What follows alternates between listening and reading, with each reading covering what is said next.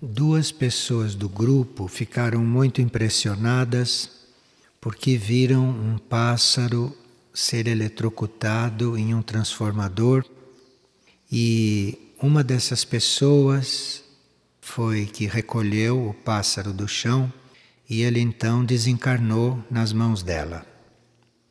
E ela gostaria de saber o que significa esta experiência que foi muito forte para ela e para o grupo. Experiências são sempre oportunidades de crescimento para a consciência, não é? E quando se trata de uma experiência assim, de nós estarmos diante de uma desencarnação, em geral serve para nós nos desapegarmos das formas externas.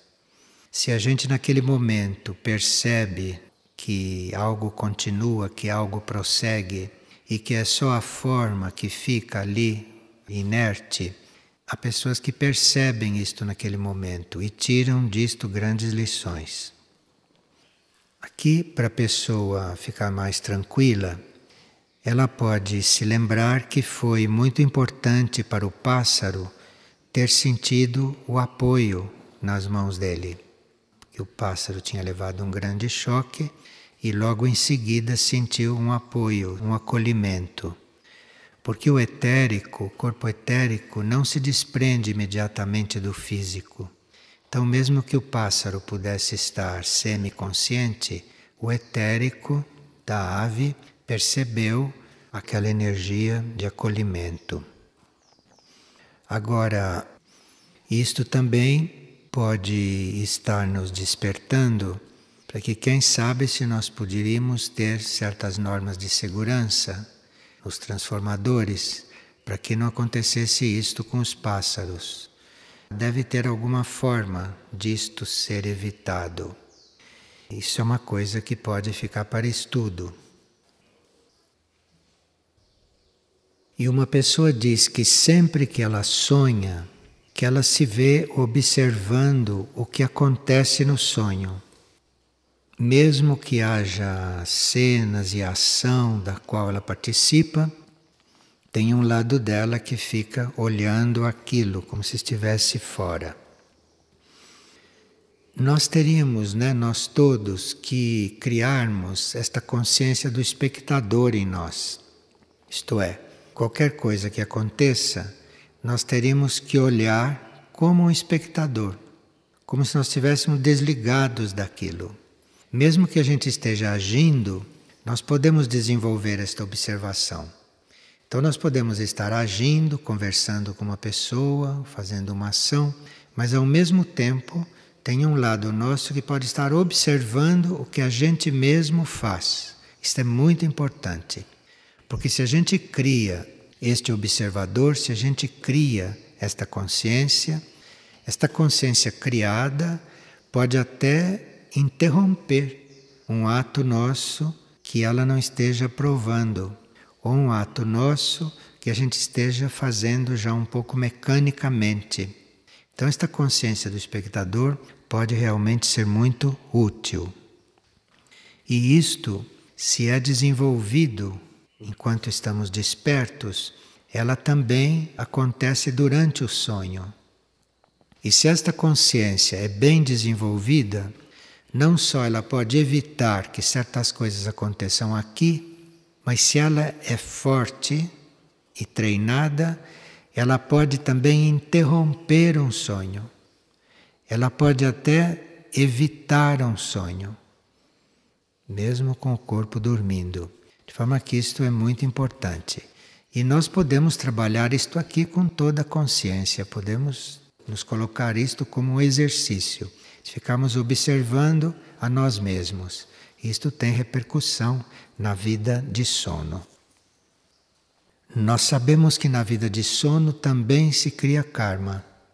Então, é muito importante também trabalhar neste sentido.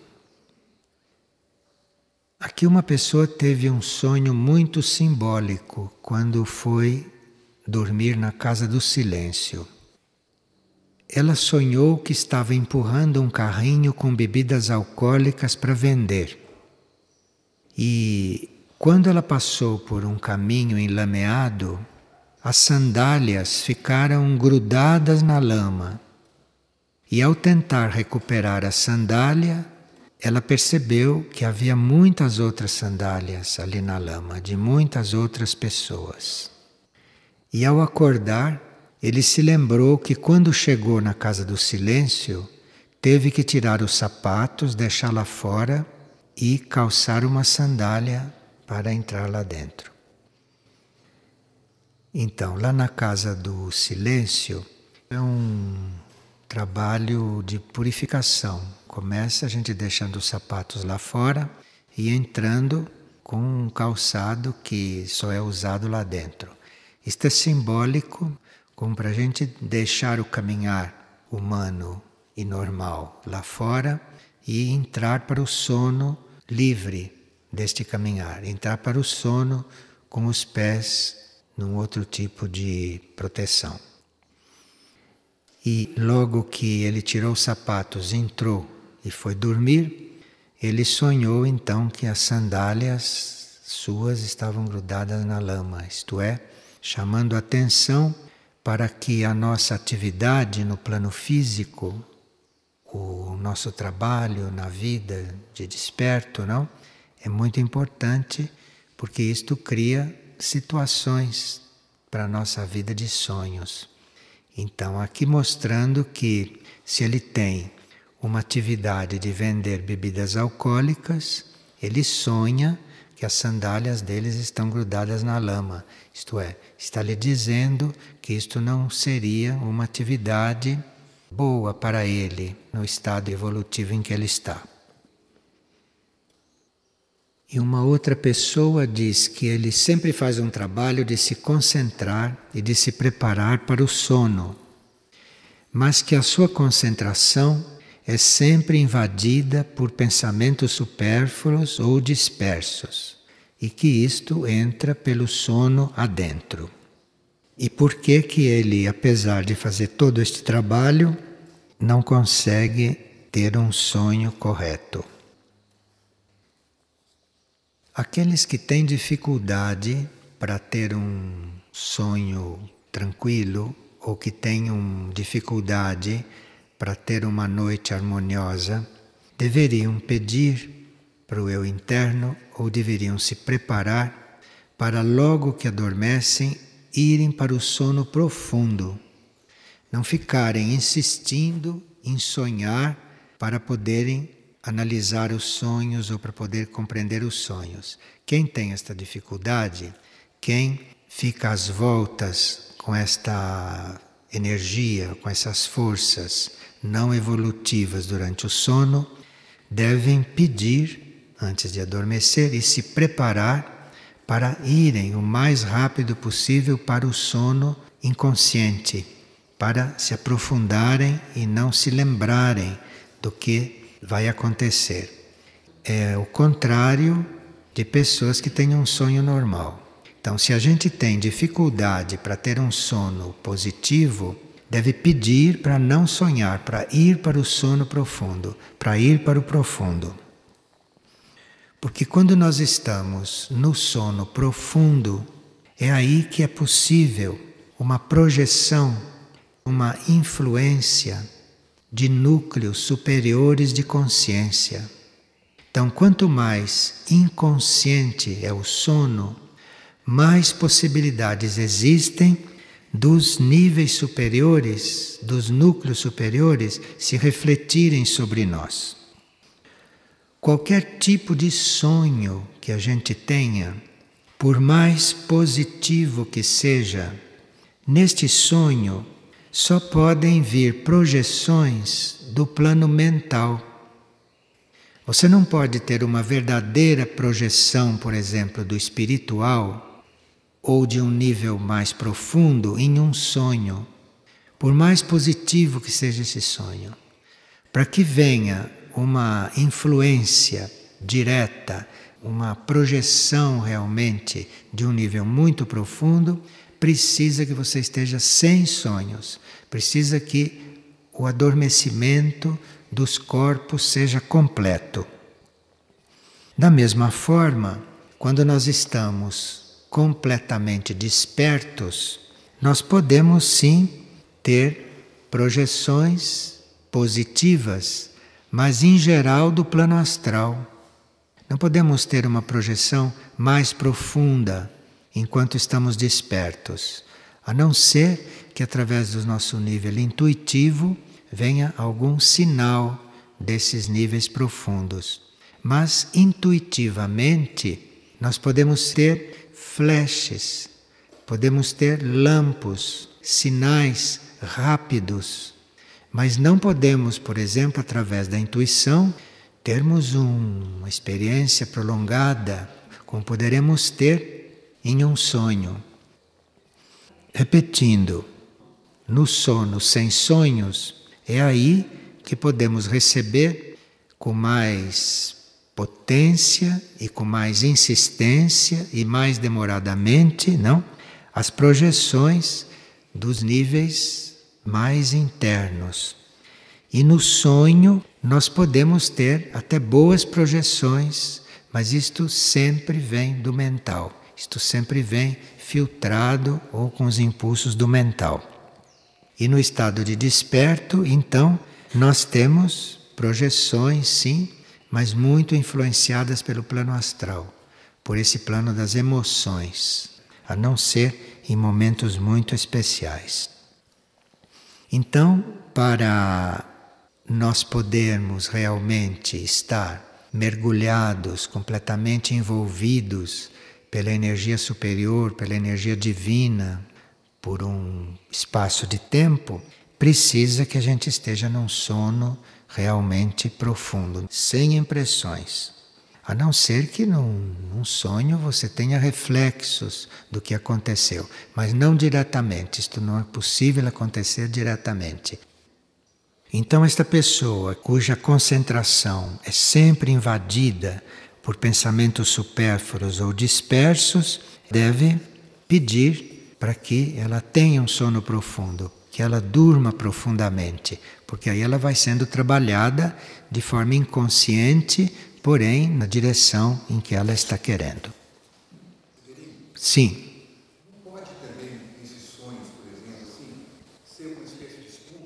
Isso precisa ver caso por caso, porque muitas vezes, se a pessoa tem estrutura e se ela encontra no subconsciente o material que ela tem que purificar, que ela tem que transformar, se ela tem estrutura, isto pode ser muito educativo.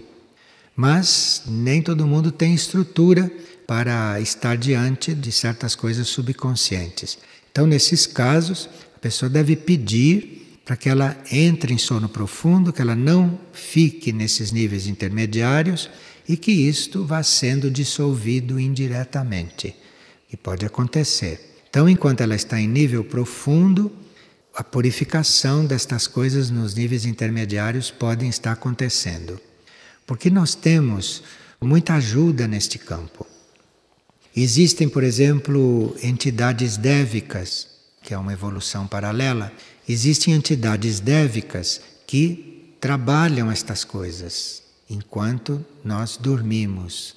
Então, isto pode ser resolvido indiretamente, sem que a gente tome conhecimento. Aí precisa ver caso por caso e segundo a estrutura da pessoa.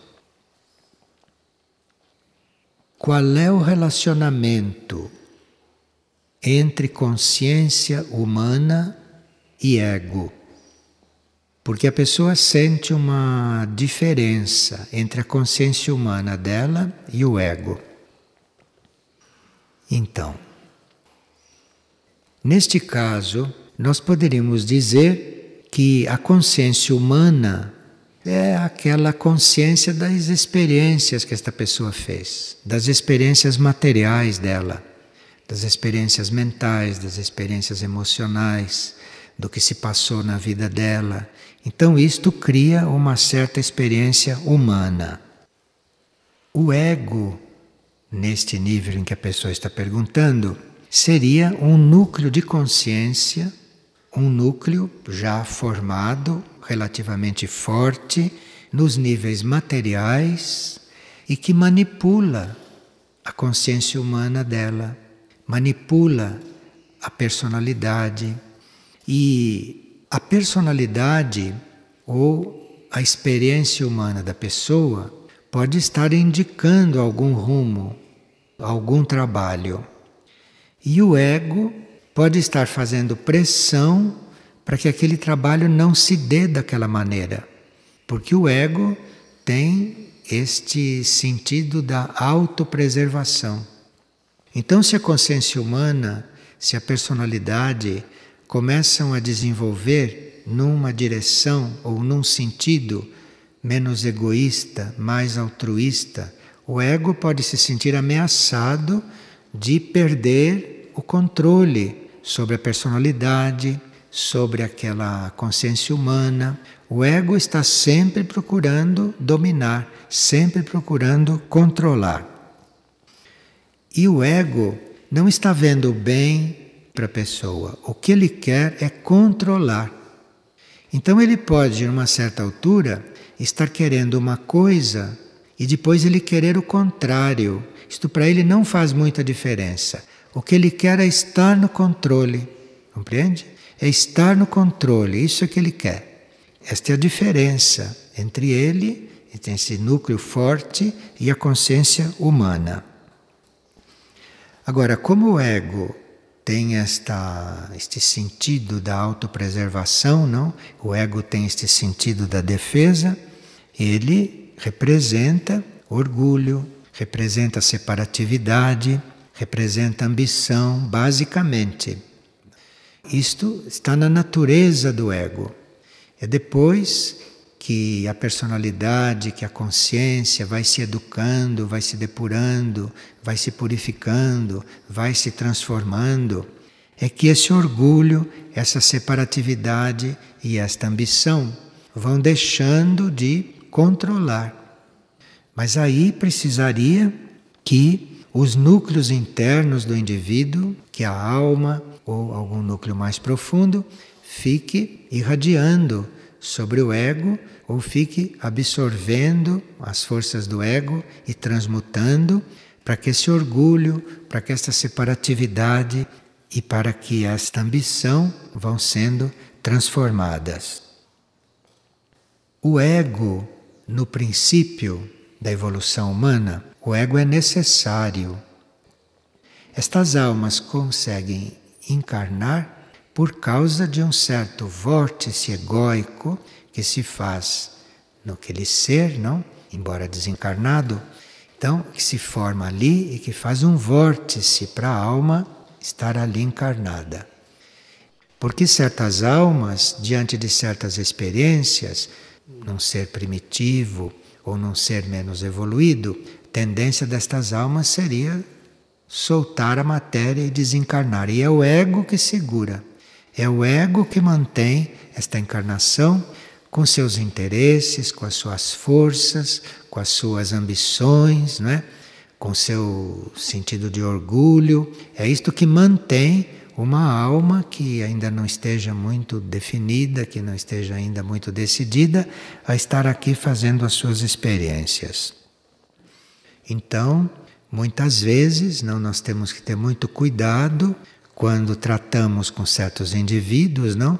Porque neles não deve ser destruído esse sentido do ego antes do tempo. Porque senão depois não tem o que os segure aqui, não tem o que os mantenha aqui atraídos pela vida da matéria. E uma pessoa pergunta: qual é a diferença entre os devas e os gnomos. Os gnomos, isto são elementais. Esses elementais são os espíritos que vivem nos elementos: terra, água, fogo e ar. E esses pequenos elementais que são esses espíritos, não têm alma, não têm mônada, são meros elementos. Então, se no planetérico, porque isto tudo se passa no planetérico, não existe isto no plano físico.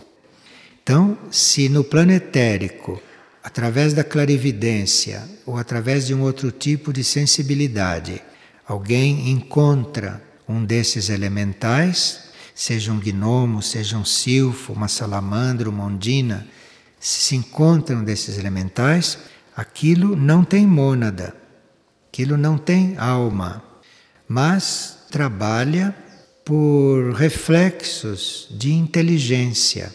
Então ali existem graus de inteligência, porque a inteligência também faz com que as coisas se movam. A inteligência faz com que as coisas se desenvolvam. Então esses espíritos dos elementos funcionam por uma certa inteligência que eles têm.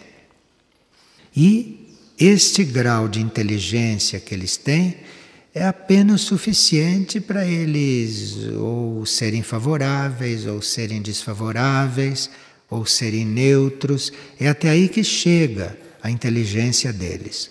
Então, se há um elemental que tem uma certa inteligência e que é uma inteligência positiva, é preciso nós termos muito cuidado para não ficarmos com a nossa mente incitando este elemental a fazer as coisas que para nós são vantajosas, porque senão nós criamos karma com essas forças. Então, diante dos elementais, nós ficamos neutros, nós ficamos bem neutros, não? Sem solicitar nada e sem estar rejeitando nada. A não ser que se trate de um elemental negativo. Aí, claro, que se tem que recusar aquela influência. Então, esses gnomos são elementais, muito ligados aos minerais terrestres. São forças, não, que se encontram nesses minerais. E esses gnomos, no plano etérico, onde eles podem ser encontrados, ele tem uma forma que parece forma humana, que para os clarividentes vem como forma humana. E estas formas elementais dos gnomos minerais, estas formas, elas vivem e elas se movimentam, elas atuam na parte subterrânea da Terra. Raramente se vê um gnomo na superfície da Terra, mas esses gnomos estão, do ponto de vista de um local, do ponto de vista físico, na parte subterrânea da Terra.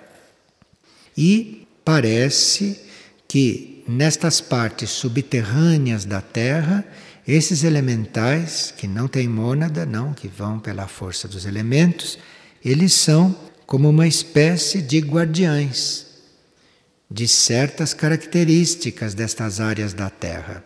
Então pode haver numa área subterrânea da Terra certos minerais, certas qualidades, certas características que tenham que ser preservadas de alguma forma, que tenham que ser guardadas então a natureza chama esses gnomos, a natureza chama esses seres elementais. E eles então fazem este trabalho de guardiães.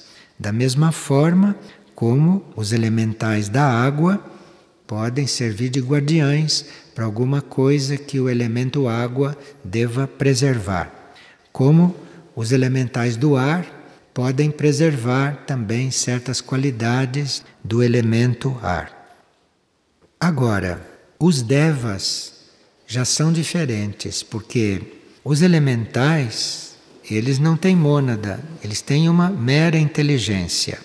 Agora, esses devas são seres que habitam aquilo que nós chamamos de dimensões celestiais. E segundo a evolução desses devas, eles ficam em níveis bem distantes dos níveis terrestres no universo. Mas outros, segundo o seu nível evolutivo, podem estar atuando até no plano astral terrestre.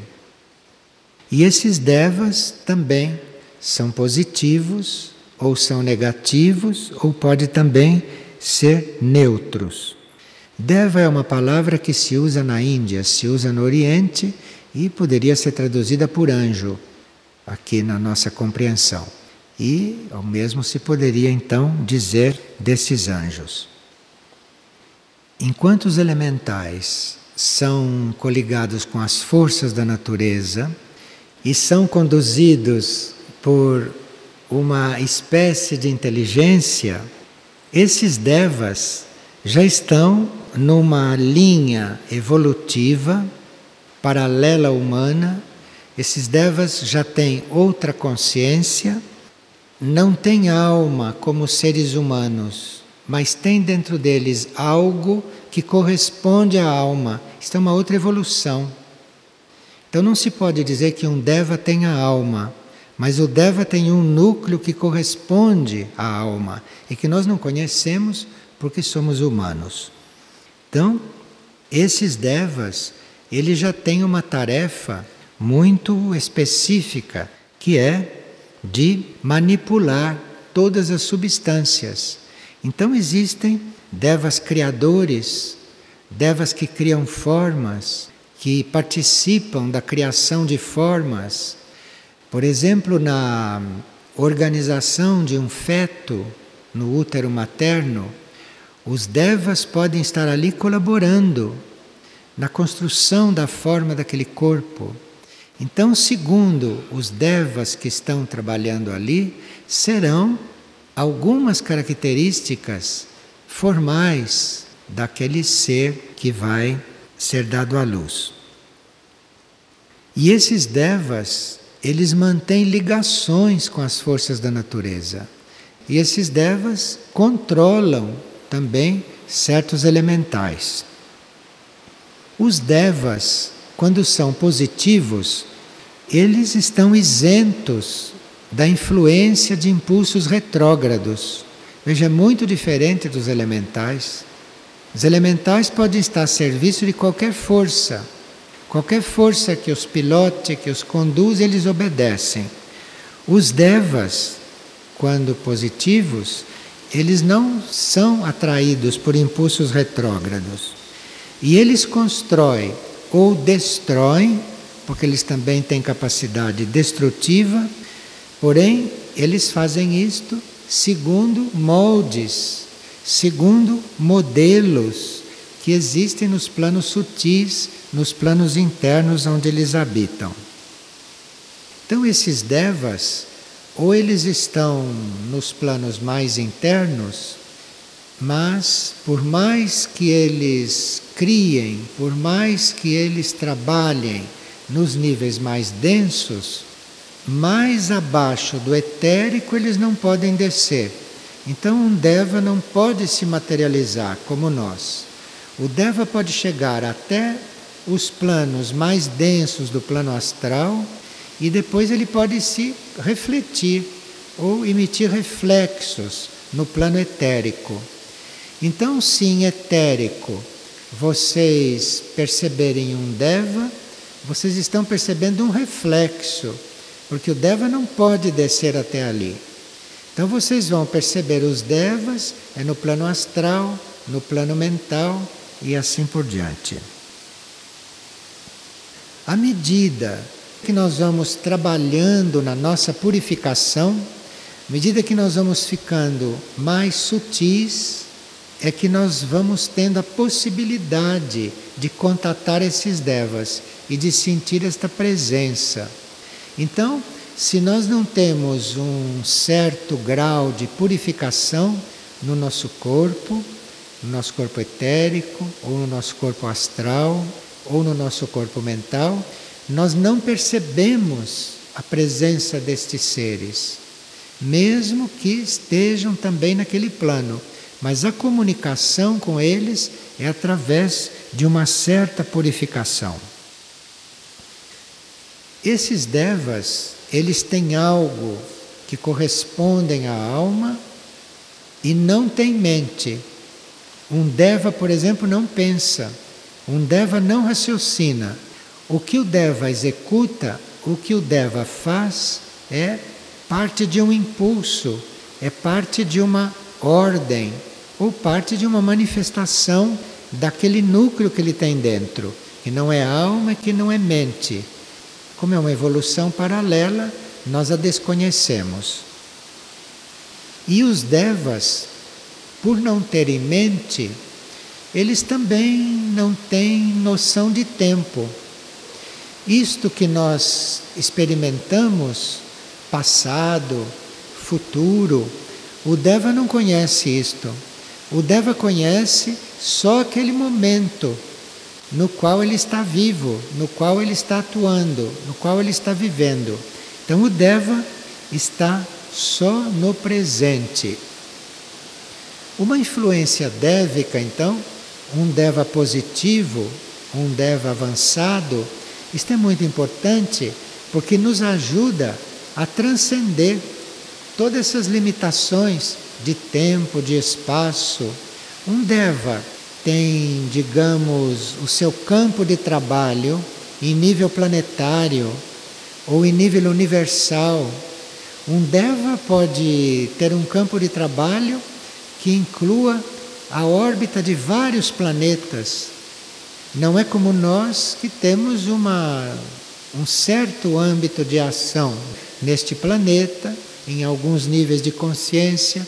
O Deva tem isto muito mais amplo. E por ele ser muito mais amplo, se vamos comparar com a evolução humana, eles são uma hierarquia para nós muito potente. Então, uma hierarquia dévica que inclui os anjos, que inclui os arcanjos. Então, diante de um ser humano, de um ser da hierarquia humana, isto representa muita potência.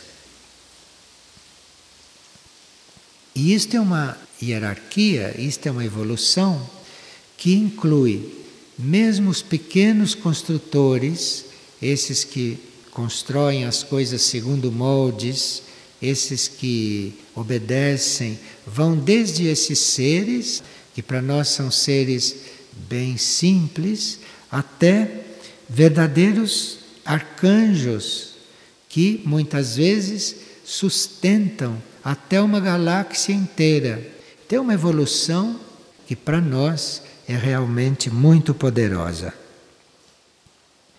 Estes devas, esta evolução, embora esteja atuando também na Terra, esta evolução não participa do caos terrestre.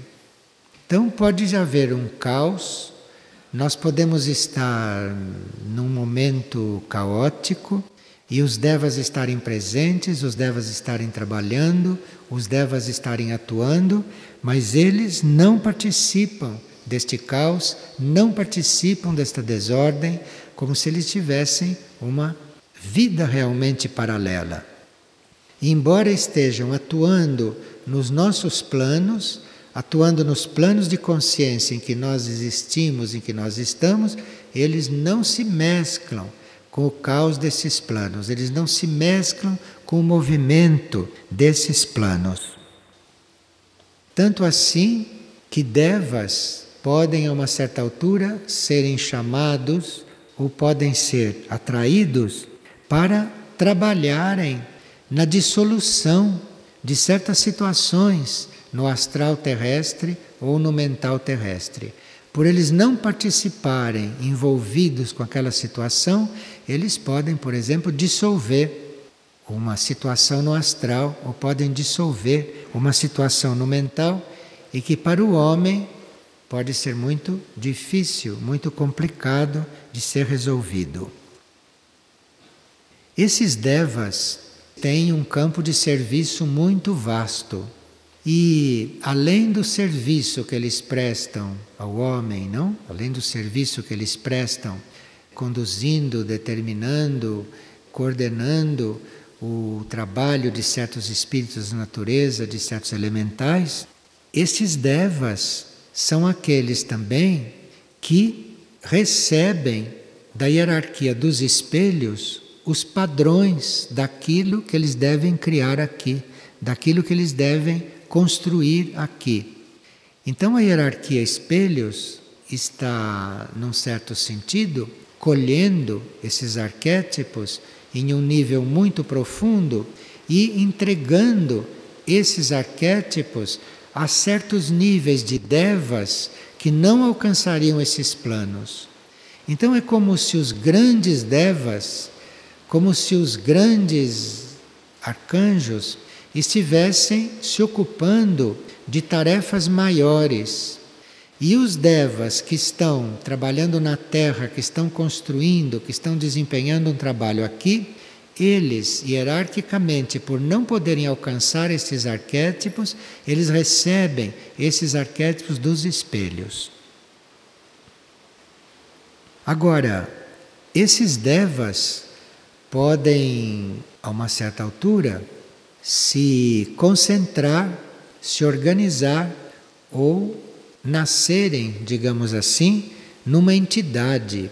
Então pode haver uma entidade dévica, uma entidade que é um núcleo de energia muito inteligente, não?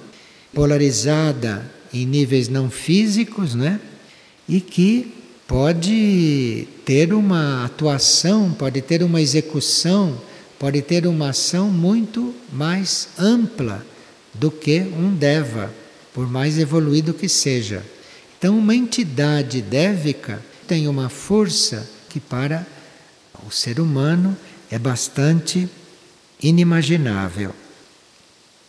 E essas entidades dévicas, então, elas captam estes arquétipos que os espelhos podem mandar e eles impulsionam para que isto seja construído. E aí entra então várias categorias de devas, entram então vários níveis de devas para a construção desta forma. A entidade dévica, isto é, este núcleo mais potente dévico, este núcleo permanece em contato é com o plano dos arquétipos, com o plano dos modelos. E essas entidades atuam aqui através da hierarquia dévica, mas não atuam aqui diretamente. Na Índia, no Oriente, isto tudo é muito conhecido. Agora, no Ocidente, isto é muito misterioso. Então chama-se isso de anjos e de arcanjos e não se sabe bem o que é isto, com estes nomes. Porque o Ocidente fez muita teologia, mas teve muito menos experiência destas coisas. Teve muito menos desdobramento da consciência para estes planos, de forma que estas coisas pudessem ser conhecidas. E aqui tem uma pergunta a respeito do sangue, porque nós temos o sangue como um elemento físico, não é? um elemento líquido e físico, e sabemos muito bem para que, que o sangue serve. Acontece que o sangue tem a possibilidade de se eterizar, isto é, o sangue não precisa ser só físico, não precisa ser só líquido. O sangue se torna etérico e é sangue, só que não é físico. E quando ele se torna etérico, sobe etericamente deste coração físico nosso para a nossa glândula pineal. Então, diz a medicina que o coração serve para uma série de coisas. Mas uma das principais funções do coração não é nada disso que a medicina diz. Uma das principais funções do coração é o sangue que está no coração se eterizar e se volatilizar para a glândula pineal, que é esta glândula que existe no alto da nossa cabeça. Com esta glândula pineal eterizada, pode-se dar um desenvolvimento do ser que não acontece se esta glândula não recebe esta força etérica do sangue. Isto é um fato físico etérico, isto não é um fato espiritual, logicamente. Este sangue no coração passa por um processo que ele é eterizado e a sua substância etérica então vai para a cabeça, vai para a glândula pineal e isto faz com que grandes entidades ou grandes formas, pensamentos emitidas por entidade possam alcançar a nossa consciência, possam alcançar a nossa consciência simbolizada pela cabeça e podem até chegar a influenciar o nosso cérebro. Então, nós temos esta corrente que vai do coração, etericamente, para a glândula pineal, este sangue etérico, e isto então, na glândula pineal, atrai, segundo certos mestres, aquilo que é a nossa vida moral, a nossa vida moral espiritual, que não ficaria no nosso conhecimento, que não entraria na nossa consciência, se não fosse essa eterização do sangue que chega na glândula pineal e que de lá então isto atrai aquilo que nós chamamos de valores morais. Porque nós podemos não ter alma ainda desenvolvida, podemos não ter mônada ainda muito ativa, mas temos valores morais, não temos? Nós temos uma consciência moral, mesmo sem sermos desenvolvidos. E isto é atraído por esse circuito energético. Todas estas formas, pensamentos, na forma de conceito mesmo, isto é atraído por esta glândula, que a ciência também não sabe para que ela serve direito, não? E isto então atrai e entra na nossa consciência, entra na nossa cabeça etérica como conceito moral, e assim nós podemos, desde os níveis mais simples de consciência, já irmos nos trabalhando desta forma. Então, se acontece, por exemplo, de se dar uma lei espiritual para um indivíduo não desenvolvido, ele não vai seguir aquela lei espiritual porque ele aprendeu. O que ele aprendeu vai ficar registrado no intelecto dele, no cérebro dele, vai ficar registrado na mente, mas ele não tem condições de seguir, ele não tem condições de realizar aquilo, porque ele ainda não é desenvolvido. Ele vai seguir aquilo não é porque ele aprendeu, ele vai seguir aquilo porque aquilo está entrando, penetrando pelo seu etérico, pela sua glândula pineal, e aquilo está então circulando no etérico dele. E aí então ele vai seguindo. Isto acontece muito e nós chamamos de intuito, de instinto, de natureza positiva. Não tem nada a ver com isto, né? Isto é trazido realmente pela eterização do sangue, por este processo do sangue que faz com que tudo isto chegue a nós, mesmo quando nós não estamos com certos desenvolvimentos. O etérico, então, é muito importante. E essa capacidade do sangue, ao trabalhar o coração, se eterizar e continuar sangue etérico, isto não era assim até algumas etapas atrás. Isto foi assim quando conscientemente, não, um indivíduo que não era terrestre, um indivíduo que tinha uma origem venusiana, teve o seu sangue em contato com a terra física. Então, o sangue físico deste indivíduo, que não era terrestre, o sangue físico deste indivíduo teve um contato com a terra do planeta e a partir deste momento o etérico do planeta absorveu o etérico deste sangue. Então, a partir daí, o planeta mudou. O planeta foi transformado no seu plano etérico. E como nós, como humanidade, estamos dentro do plano etérico deste planeta, nós pudemos finalmente ter um desenvolvimento superior. Hoje, um ser humano pode ter um desenvolvimento supra-humano, mas não podia normalmente antes deste fato. E tudo isso está coligado com sangue físico. Não é o sangue físico em si, mas é a parte etérica do sangue físico que tem um valor que nós não temos consciência de quão grande é. Então, tratem bem do sangue de vocês. Tratem bem do sangue de vocês quer dizer não se envenenem. Não, é? não se envenenem.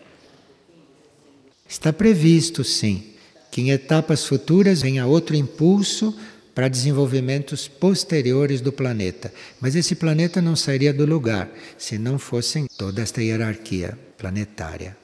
Pois não. E a utilização da sangue, não é algo é um processo inconsciente, faz mesmo coração. Bem, nós temos uma vontade, não? Nós temos um, uma vontade humana, temos uma vontade limitada, mas temos. Então, com essa vontade, nós nos fazemos sentir para as forças superiores.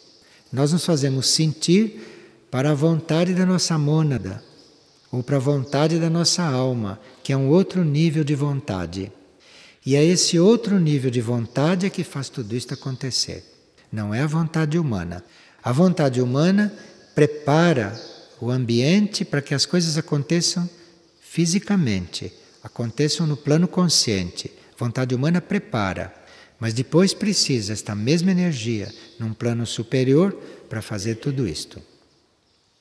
Então você com a vontade humana, você pode cuidar do seu sangue. Com a vontade humana você pode depurar o seu sangue, pode influir muito positivamente sobre o seu sangue, inclusive com a sua mente, não é? Com seus sentimentos. Isto tudo vai formando uma certa qualidade sanguínea, porque o sangue é muito sensível com os alimentos, com o ar que respira, enfim, precisa uma proteção para tudo isso. Isso se faz com a vontade humana, mas depois entra uma outra vontade, isto entra num outro circuito, então começam essas outras transmutações. E isto que acontece no homem é o que acontece num ponto maior no planeta. Está acontecendo isto no planeta, etericamente. Essa é a única função da pineal? Não, a pineal tem muitas outras funções, mais desconhecidas do que esta, porque é através da pineal que se tem certos contatos e certas entidades trabalham conosco é neste nível então, se a glândula pineal não pode estar nesse circuito, não pode transmitir, essas entidades ficam trabalhando conosco nos níveis inconscientes, nos níveis superiores apenas. A medicina, a medicina da superfície da Terra é muito material, muito materialista. Então, perdeu um pouco a noção de muitas coisas. Medicina, por exemplo, não sei se considera o corpo etérico. Não sei se considera os níveis etéricos do plano físico, por exemplo. Isto então limita já muito o trabalho. Isto não quer dizer que alguns médicos não, não estejam sintonizados com estas coisas. Podem estar.